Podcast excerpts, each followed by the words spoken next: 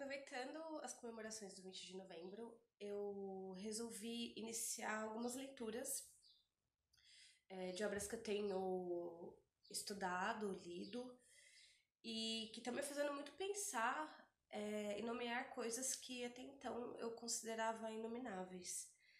É, resolvi começar com Memórias da Plantação, da escritora Grada Quilomba, escritora e multiartista acadêmica maravilhosa. Esse aqui é o livro.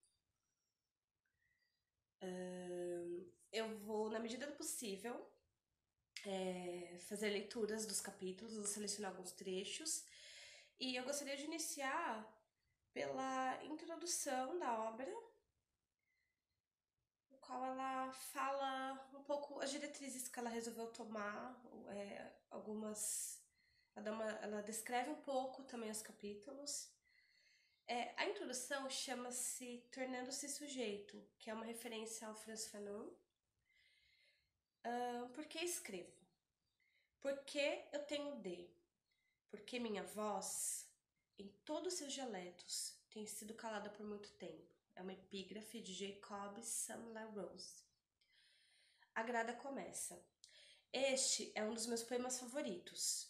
Eu o li mais de mil vezes, de novo e de novo. E cada vez que leio, parece que toda a minha história está resumida nele. Esses cinco versos curtos evocam de modo bastante habilidoso uma longa história de silêncio imposto, uma história de vozes torturadas, línguas rompidas, idiomas impostos, discursos impedidos e dos muitos lugares que não podíamos entrar, tampouco permanecer para falar, falar com nossas vozes. Tudo isso parece estar escrito lá. Ao mesmo tempo, este não é apenas um poema sobre a perda contínua causada pelo colonialismo. É também um poema sobre resistência, sobre uma fome coletiva de ganhar a voz escrever e recuperar nossa história escondida. É por isso que gosto tanto dele. A ideia de que se tem de escrever, quase como uma obrigação moral, incorpora a crença de que a história pode ser interrompida, apropriada e transformada através da prática artística e literária. Citação da Bell Hooks. É, no final eu coloco as citações, ou na legenda também, as referências todas. Escrever este livro foi, de fato, uma forma de transformar, pois aqui eu não sou a outra, mas sim eu própria. Não sou o objeto, mas o sujeito. Eu sou quem descreve minha própria história e não quem é descrita. Escrever, portanto, emerge como um ato político. O poema ilustra o ato da escrita como um ato de tornar-se, enquanto escrevo, eu me torno a narradora e a escritora da minha própria realidade, a autora e a autoridade da minha própria história. Nesse sentido, eu me torno a oposição absoluta do que o projeto colonial predeterminou. Bell Hooks usa esses dois conceitos de sujeito e objeto, argumentando que sujeitos são aqueles que têm o direito de se definir por suas próprias realidades, estabelecer suas próprias identidades e de nomear suas histórias. Como objetos, no entanto, nossa realidade é definida por outros, nossas identidades são criadas por outros e nossa história é designada somente de maneiras que definem nossa relação com aqueles que são sujeitos. Essa passagem de objeto a sujeito é o que marca a escrita como um ato político.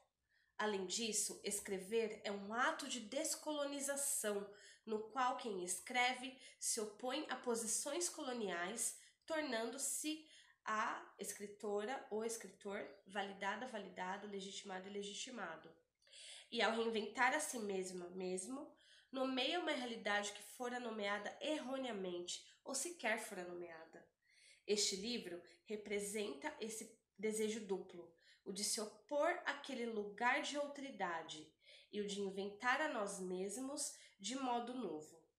Oposição e reinvenção Tornam-se então dois processos complementares, pois a oposição por si só já não basta. Não se pode simplesmente se opor ao racismo, já que no espaço vazio, após alguém ter se oposto e resistido, ainda há a necessidade de tornar-se, de fazer-se de novo. Em outras palavras, ainda há a necessidade de tornarmos-nos sujeitos. Este livro pode ser entendido como uma forma de tornar-me sujeito, porque nesses escritos procuro exprimir a realidade psicológica do racismo cotidiano, como me foi dito por mulheres negras, baseada em nossos relatos subjetivos, autopercepções e narrativas biográficas, na forma de episódios. Aqui, nós estamos falando em nosso próprio nome, Stuart Hall, uma citação dele, e sobre nossa própria realidade, a partir de nossa perspectiva, que tem, como no último verso do poema, sido calada por muito tempo. Esse verso descreve como o processo de escrever é tanto uma questão relativa ao passado quanto ao presente. E é por isso que começo este livro lembrando do passado, a fim de entender o presente, e cria um diálogo constante entre ambos, já que o racismo cotidiano incorpora uma cronologia que é atemporal. Memórias da Plantação examina a atemporalidade do racismo cotidiano.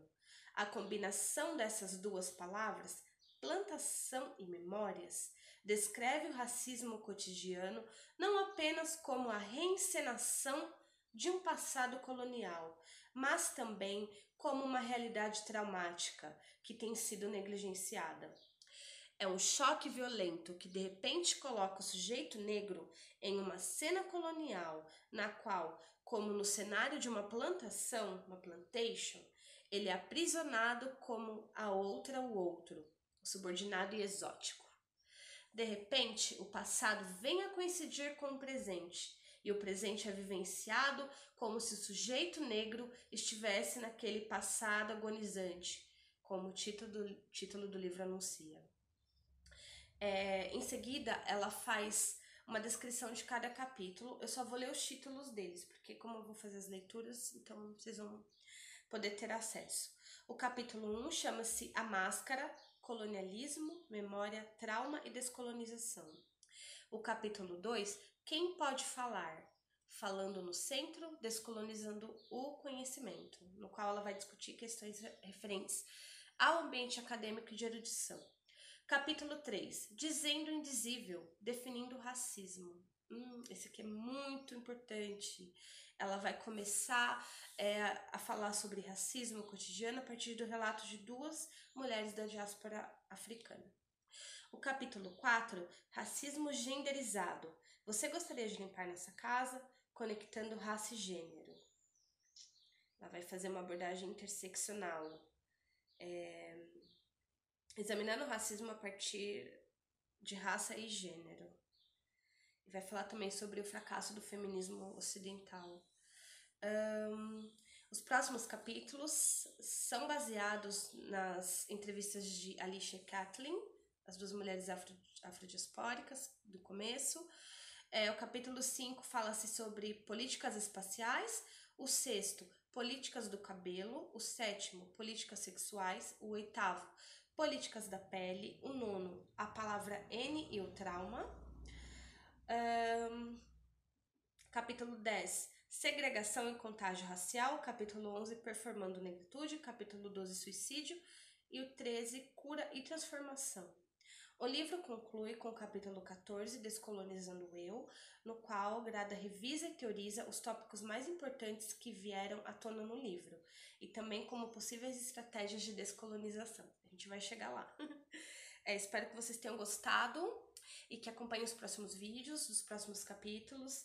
É, sei que muita gente não vai conseguir ler o livro por X razões, então eu pensei que fazer leituras em voz alta pode ser uma forma também de tornar o texto mais acessível, já que a gente pode fazer intervenções. É, então, até a próxima!